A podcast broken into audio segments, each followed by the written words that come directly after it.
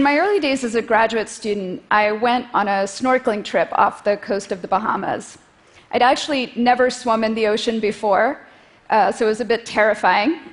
What I remember the most is that as I put my head in the water and I was trying really hard to breathe through the snorkel, this huge group of striped yellow and black fish came straight at me, and I just froze. And then, as if it had suddenly changed its mind, came towards me and then swerved to the right and went right around me. It was absolutely mesmerizing. Maybe many of you have had this experience. Of course, there's the color and the beauty of it, but there was also just the sheer oneness of it, as if it wasn't hundreds of fish, but a single entity with a single collective mind that was making decisions. When I look back, I think that experience really ended up determining what I've worked on for most of my career. I'm a computer scientist, and the field that I work in is artificial intelligence. And a key theme in AI is being able to understand intelligence by creating our own computational systems that display intelligence the way we see it in nature. Now, most popular views of AI, of course, come from science fiction and the movies, and I'm personally a big Star Wars fan. But that tends to be a very human centric view of intelligence.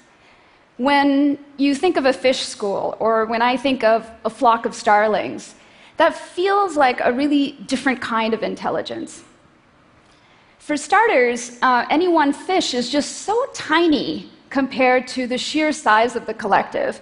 So it seems that any one individual would have a really limited myopic view of what's going on. And intelligence isn't really about the individual, but somehow a property of the group itself. Secondly, and the thing that I still find most remarkable, is that we know that there are no leaders supervising this fish school. Instead, this incredible collective mind behavior is emerging purely from the interactions of one fish and another. Somehow, there are these interactions or rules of engagement between neighboring fish that make it all work out. So, the question for AI then becomes what are those rules of engagement that lead to this kind of intelligence? And of course, can we create our own? And that's the primary thing that I work on uh, with my team in my lab. We work on it through theory, looking at abstract rule systems uh, and thinking about the mathematics behind it. We also do it uh, through biology, working closely with experimentalists. But mostly we do it through robotics, where we try to create our own collective systems that can do the kinds of things that we see in nature, or at least try to.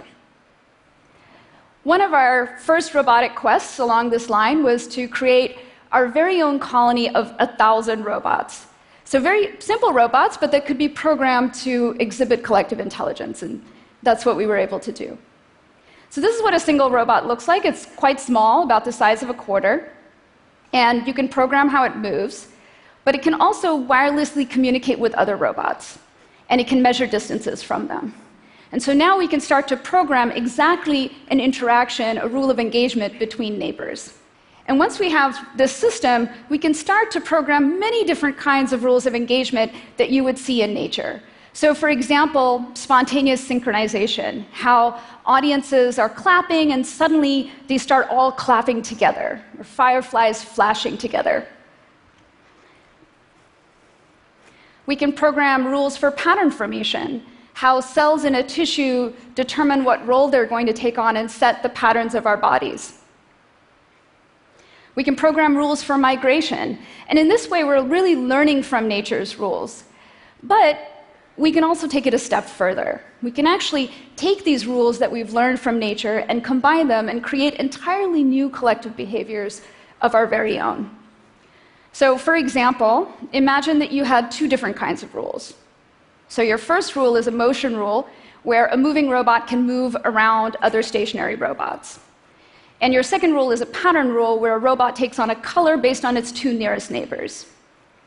So if I start with a blob of robots and a little pattern seed, it turns out that these two rules are sufficient for the group to be able to self assemble a simple line pattern. And if I have more complicated pattern rules and I design error correction rules, we can actually create really, really complicated self assemblies. And here's what that looks like. So here you're going to see a thousand robots that are working together to self assemble the letter K. The K is on its side. And the important thing is that no one is in charge. So any single robot is only talking to a small number of robots nearby it. And it's using its motion rule to move around the half built structure, just looking for a place to fit in based on its pattern rules. And even though no robot is doing anything perfectly, the rules are such that we can get the collective to do its goal robustly together. And the illusion becomes almost so perfect, you know, you just start to not even notice that they're individual robots at all, and it becomes a single entity, kind of like the school of fish. So these are robots and rules in two dimensions, but we can also think about robots and rules in three dimensions. So, what if we could create robots that could build together? And here we can take inspiration from social insects. So, if you think about mound building termites, or you think about army ants, they create incredible complex nest structures uh, out of mud and even out of their own bodies. And like the system I showed you before, these insects actually also have pattern rules that help them determine what to build. But the pattern can be made out of other insects or it could be made out of mud. And we can use that same idea to create rules for robots. So here you're going to see some simulated robots. So the simulated robot has a, a motion rule, which is how it traverses through the structure, looking for a place to fit in. And it has pattern rules where it looks at groups of blocks to decide whether to place a block. And with the right motion rules and the right pattern rules, we can actually get the robots to build whatever we want. And of course, everybody wants their own tower. So once we have these rules, we can start to create the robot bodies that go with these rules. So here you see a robot that can climb over blocks, but it can also lift and move these blocks, and it can start to edit the very structure that it's on. But with these rules, this is really only one kind of robot body that you could imagine. You could imagine many different kinds of robot bodies. So if you think about robots that maybe could move sandbags and could help build levees, or we could think of robots that built out of soft materials and worked together to shore up a collapsed building. So, just the same kind of rules and different kinds of bodies.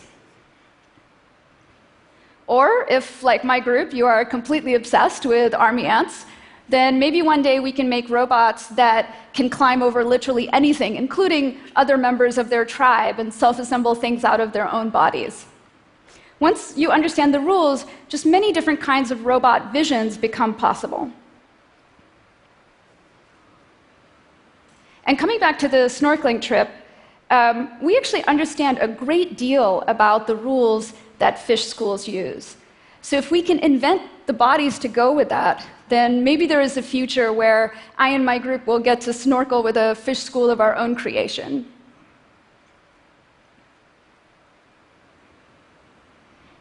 Each of these systems that I showed you brings us closer to having the mathematical and the conceptual tools to create our own versions of collective power.